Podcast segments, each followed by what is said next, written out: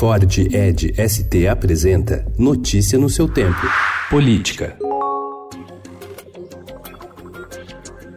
A Procuradora-Geral da República, Raquel Dodge, travou casos da Operação Lava Jato por um ano ou até mais. A desaceleração nos ritmos levou o ministro Edson Fachin, que é o relator da Lava Jato no STF, a questionar no mês passado a chefe do Ministério Público Federal sobre o andamento das apurações. Raquel deixa o cargo hoje e deve apresentar um balanço sobre os dois anos de sua conturbada gestão.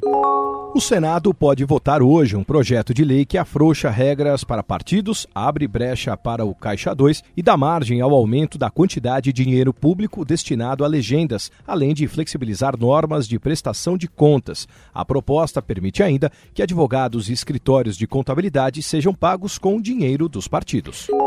Deputados e senadores governistas se organizaram nos últimos dias para abarrar a criação de duas comissões parlamentares de inquérito no Congresso. A CPIs da Lava Toga no Senado, que quer investigar a atuação de ministros do Supremo Tribunal Federal, e a da Vaza Jato na Câmara, articulada pela oposição para apurar as conversas entre o ministro da Justiça Sérgio Moro e procuradores da Força Tarefa da Lava Jato, preocupam o governo, porque há o temor de que as investigações possam respingar no governo e em aliados. Uma terceira CPI, a das fake news, passou a ser monitorada pela tropa de choque do governo no Legislativo, tendo à frente o senador Flávio Bolsonaro, do PSL do Rio de Janeiro.